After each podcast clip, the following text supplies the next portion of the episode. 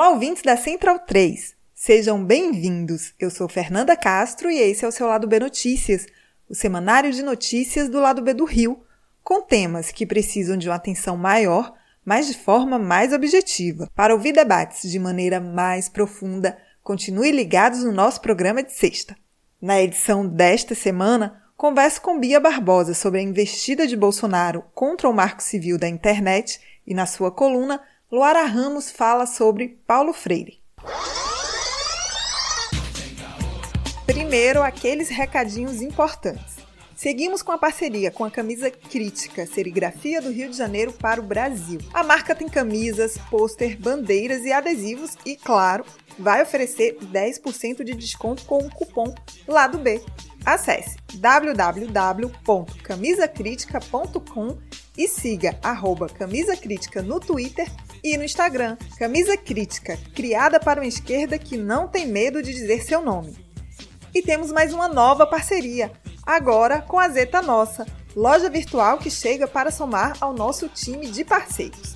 O primeiro eixo dessa parceria é a grande novidade. No site www.zetanossa.com.br você poderá adquirir a camiseta do lado B.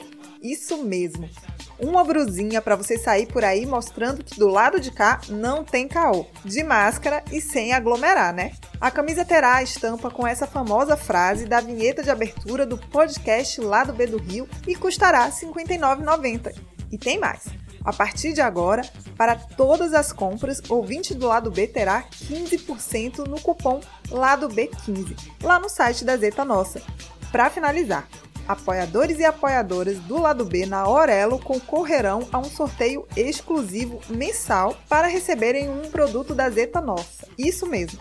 Além do sorteio tradicional mensal dos apoiadores do lado B, quem está apoiando pela Orelo vai concorrer ao sorteio oferecido pela Zeta Nossa. Então, corre lá nas nossas redes sociais e nas redes sociais da Zeta Nossa, arroba Zeta Nossa no Twitter e no Instagram Vejam a estampa lindona da camisa e deem boas-vindas à Zeta Nossa.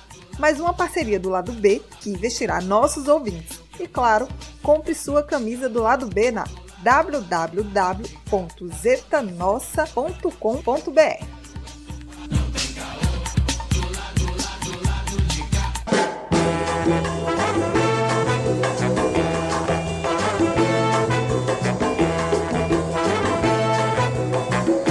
mais uma tentativa de blindar a sua política de fake news, Bolsonaro encaminhou com caráter de urgência um projeto de lei para promover alterações no marco civil da internet. A medida que vem acompanhada de um falso debate sobre liberdade de expressão quer dificultar a remoção de conteúdos que disseminem fake news e discurso de ódio. Converso com Bia Barbosa, jornalista, integrante do Intervozes e da coalizão Direitos na Rede, para entender mais a proposta desse PL e os seus impactos.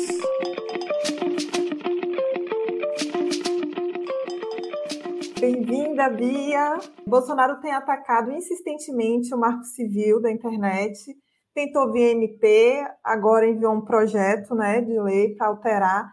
Por que ele tem insistido tanto em alterar o marco? Por que ele está tão louco por essa pauta?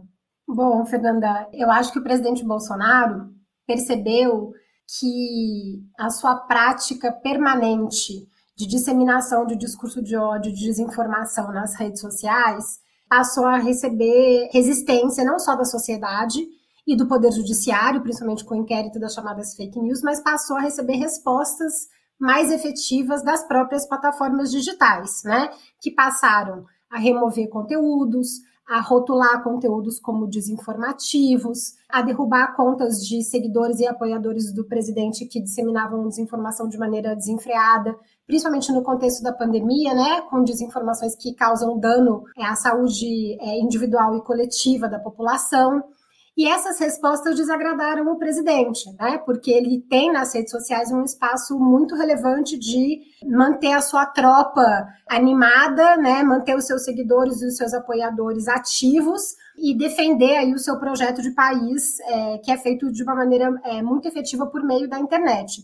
E ao passar a receber essas sanções e essa moderação de conteúdo por parte das plataformas de redes sociais, é, elas viraram também um adversário político do presidente.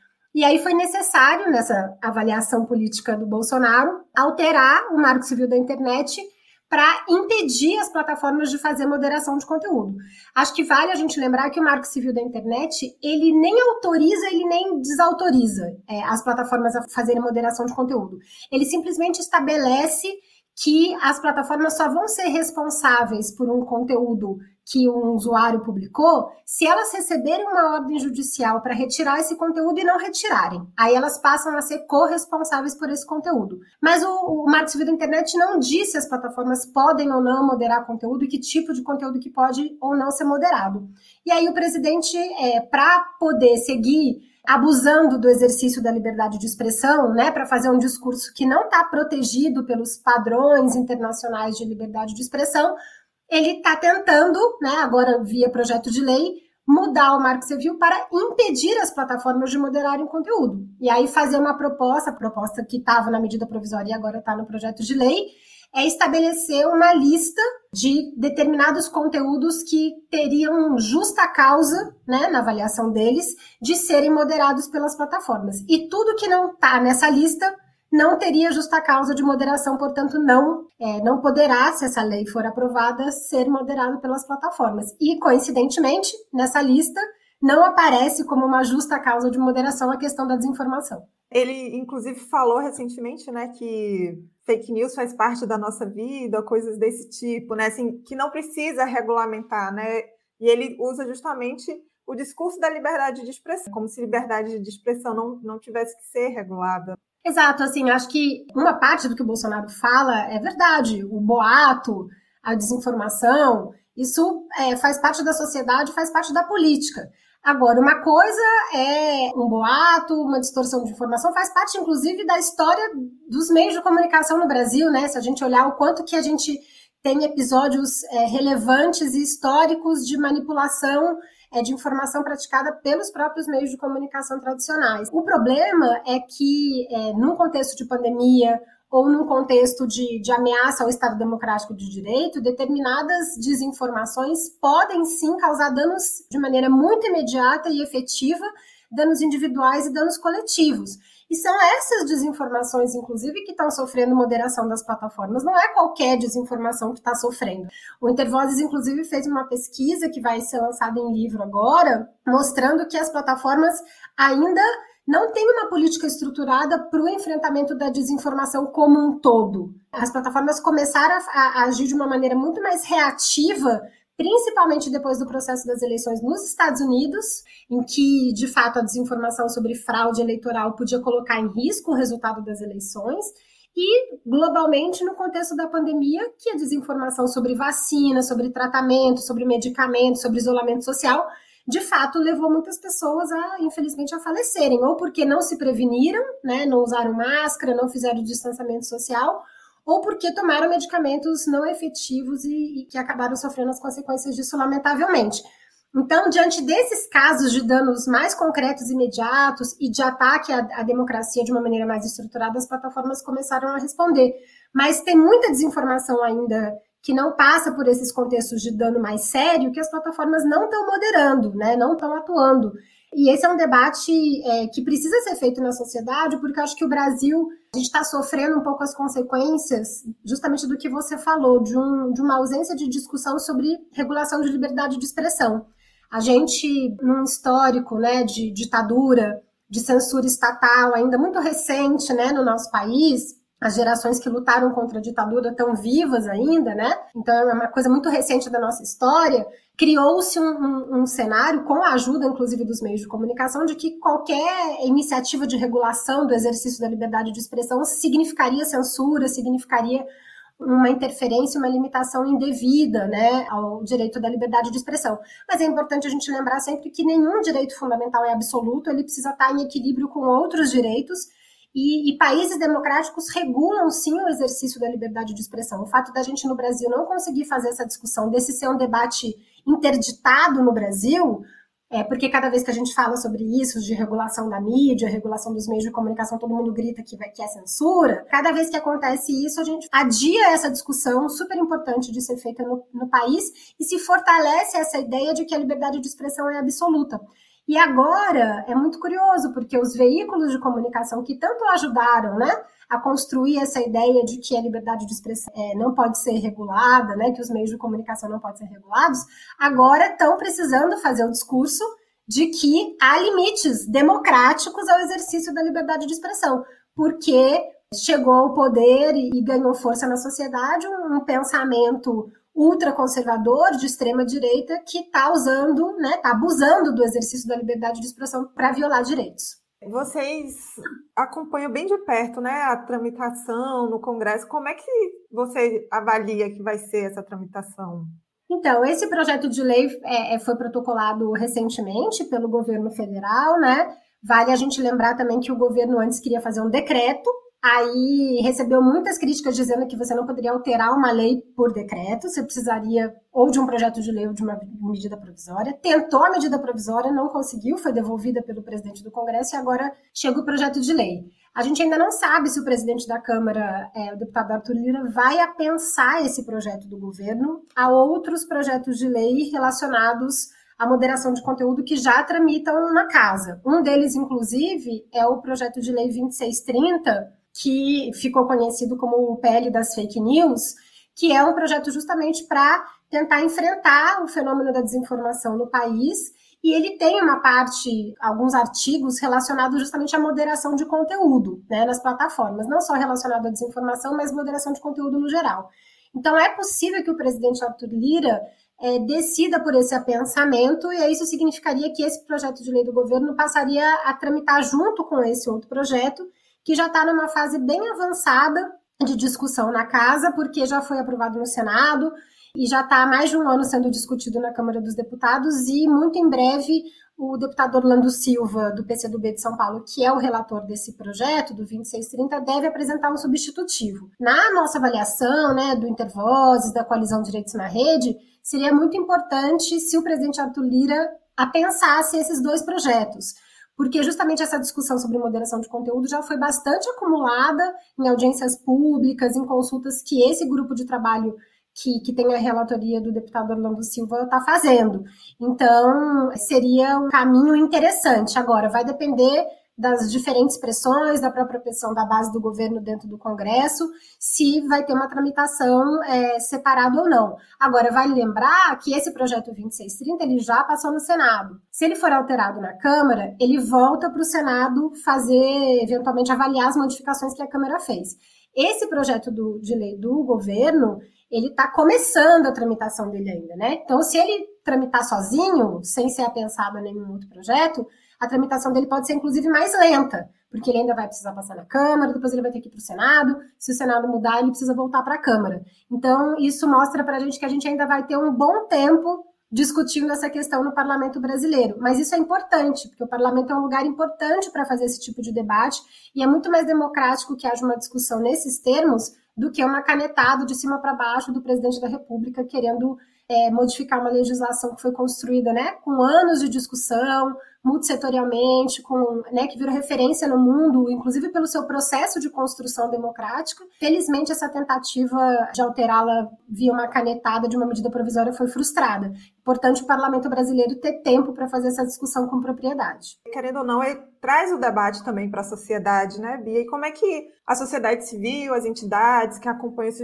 de perto estão se organizando é, eu acho que a gente tem tentado é, é, chamar a atenção da sociedade sobre essa ideia de, de, que a liberdade de expressão é um direito fundamental que precisa ser preservado, mas precisa estar em equilíbrio com outros direitos né, mostrar que os tratados internacionais, as convenções internacionais de direitos humanos, o próprio posicionamento dos relatores né, das Nações Unidas, da OEA para a liberdade de expressão, sempre afirmam isso, que a liberdade de expressão precisa estar em consonância com outros direitos, não pode ser abusada para promover é, violência, para incentivar o racismo, né, para defender é, discurso de ódio. Então, tudo isso é, tem nos ajudado, são elementos que nos ajudam a fazer essa discussão, mas, sem dúvida nenhuma, se a gente de fato quiser enfrentar esse debate é, com o conjunto da população brasileira, a gente vai precisar que mais setores se engajem nessa discussão. Hoje, a gente ainda tem esse debate sendo liderado muito pelos coletivos de comunicação, pelas organizações que trabalham com, com internet, com, com liberdade de expressão, organizações de representação do jornalismo, sindicatos,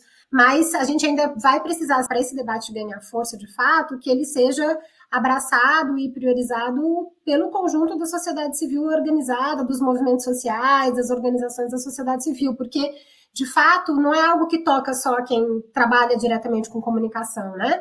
Todos os setores é, é, sofrem com isso, né? É só a gente pensar quem são os grupos minorizados da nossa sociedade que sofrem, por exemplo, com um discurso de ódio que não seja responsabilizado. É, quais são as vozes historicamente excluídas que não têm espaço para poder exercer sua liberdade de expressão? É, o debate de liberdade de expressão a gente tem pautado o movimento de comunicação e organizações como Intervozes, o Fórum Nacional pela Democratização da Comunicação tem pautado isso há muitos anos no Brasil, né? há quase duas décadas, no caso do FNDC há mais de três, né? desde o processo da própria Constituição de 88 mas ainda não é um debate que ganhou o conjunto da sociedade. Eu acho que a gente vai precisar, nesse, nesse momento, conseguir fazer alianças aí estratégicas com outros movimentos e com outros setores para avançar nessa discussão, se a gente de fato quiser chegar no conjunto da população brasileira.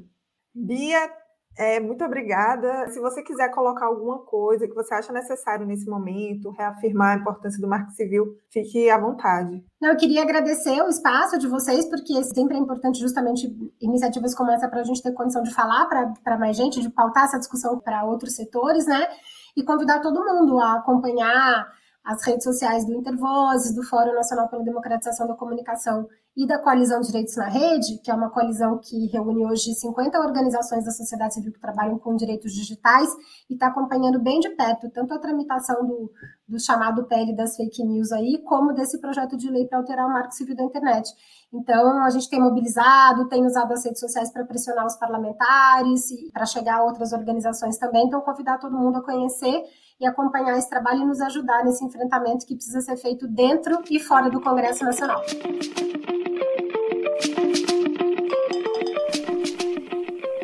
Seguimos agora para a coluna de Luara Ramos.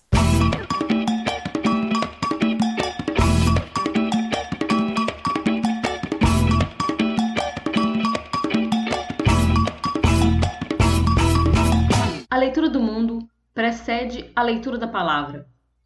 A frase é do mestre Paulo Freire, que completaria 100 anos no dia 19 de setembro de 2021. E ela poderia ser a síntese daquilo que foi chamado seu método, ainda que ele não tivesse apego ao título de mestre e sequer tenha denominado método sua forma de alfabetizar, que ressignificou a educação popular. Quem não conhece Paulo Freire, ou mesmo quem conhece pouco sua obra, deve estranhar os motivos que fizeram do patrono da educação brasileira uma das figuras mais detestadas pelo bolsonarismo. Uma pesquisa rápida, no entanto, é o suficiente para entender por que Paulo Freire desperta tanto ódio daqueles que são incapazes de ler o mundo sem as lentes do fascismo. Toda a obra de Paulo Freire e sua proposta de educação crítica servem ao mesmo objetivo: transformar o mundo.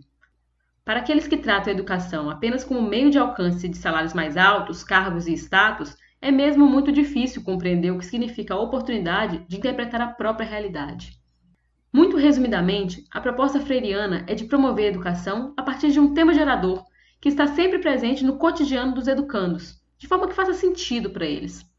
Os educadores populares, no entanto, assumem apenas o papel de mediadores, nunca de detentores dos acertos.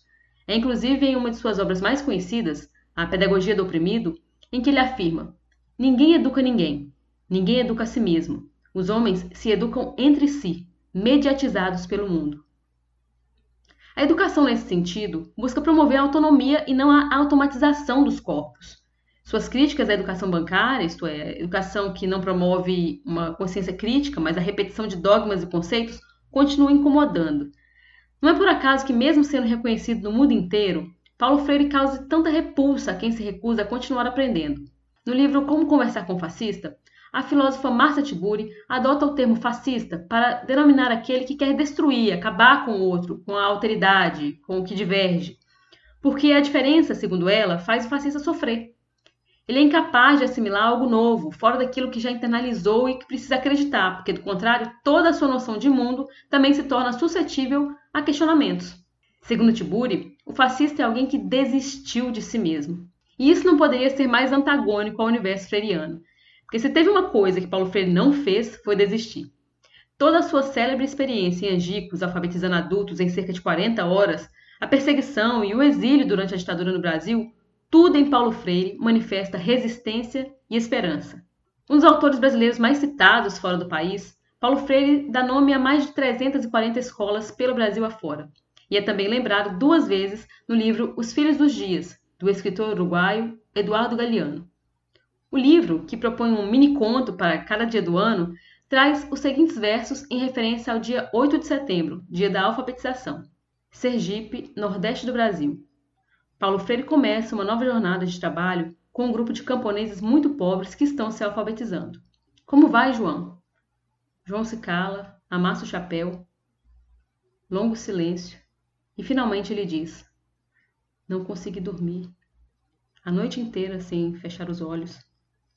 Mais palavras não saem da sua boca, até que ele murmura: Ontem eu escrevi meu nome pela primeira vez por uma educação verdadeiramente transformadora. Viva Paulo Freire! Agora você pode ouvir e apoiar o Lado B do Rio pela Orelo. Os apoiadores do Lado B do Rio na Aurelo terão acesso a conteúdos exclusivos do Lado B. Ao apoiar na Aurelo, você vai estar nos ajudando mais. Afinal, a taxa do serviço de financiamento na Aurelo é menor do que no Padrim. Além do mais, ouvindo pela Aurelo, também recebemos por Play. O aplicativo da Aurelo é gratuito e você também pode ouvir pelo site escute.orelo.audio barra lado B do Rio. As faixas de apoio continuam as mesmas, as demais recompensas, como sorteio, continuarão valendo. Depois, você pode cancelar seu apoio no Padrim sem problemas. E se não puder nos apoiar financeiramente, sem problemas. Divulgue o nosso programa para geral. As trilhas desse programa foram o drama da Humana Manada, da banda É o Efecto, Eu Tá Vindo no Copo, de Noriel Vilela, Salvador e Apache, da banda Ifar Afrobeat. Fique ligado no nosso programa de sexta e até semana que vem.